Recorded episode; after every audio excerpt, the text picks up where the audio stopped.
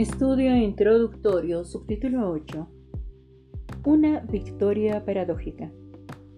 Los ayllus norpotosinos, relativamente arcaicos y encerrados en sí mismos, que encontró Platt a principios de los años 70, son el resultado de esa paradójica victoria. Sus curacas vieron derrotado el proyecto de modernidad india que habían construido durante siglos sustentado en mercados regionales e interregionales de vasto alcance y mediado por una relación cíclica con el paisaje. Se convirtieron desde entonces en entidades corporativas volcadas a la reproducción interna de sus hábitos culturales y de su relación calendárica con la naturaleza a través de la agricultura, el pastoreo y el rito. Al haberse sumergido Platt en la realidad cotidiana de un gran ayllu menor del gran ayllu macha, al comprender su idiosincrasia y hablar el idioma de la gente, al participar en sus ritos y trabajos durante dos ciclos anuales de producción y fiesta, pudo vislumbrar la alteridad viviente de los ayllus y la vigencia de una epísteme propia fundada en una práctica milenaria de ocupación-transformación del espacio.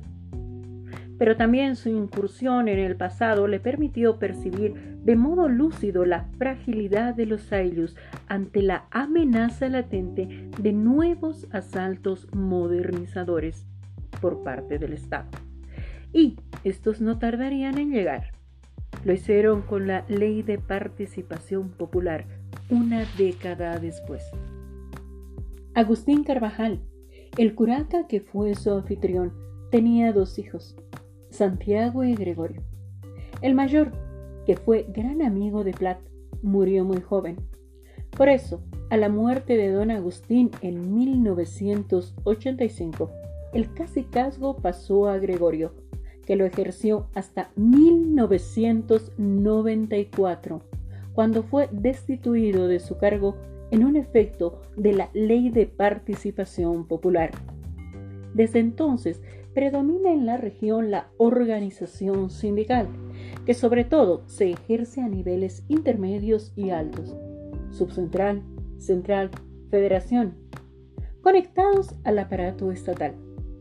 Si bien en los cabildos quedan aún huellas de las formas ritualizadas del ejercicio de la autoridad indígena, el monopolio sindical sobre las relaciones con el municipio y con el Estado ha relegado las formas más tradicionales de comportamiento comunal a la condición de residuo arcaico, aunque también son el núcleo de formas nuevas de resistencia. Los ayllus continúan hasta hoy con la entrega del antiguo tributo, pero ya no lo hacen a la prefectura, sino a la central sindical de la provincia. Con ello, una relación a la vez consensuada y contenciosa de reconocimiento mutuo entre las autoridades de los ayllus y las autoridades del Estado se ha transformado en la imposición de un modelo clientelar y prebendal de subordinación de los ayllus a las directivas sindicales, manejadas por una nueva generación de mozos y campesinos aculturados, disponibles y dispuestos a la manipulación del poder.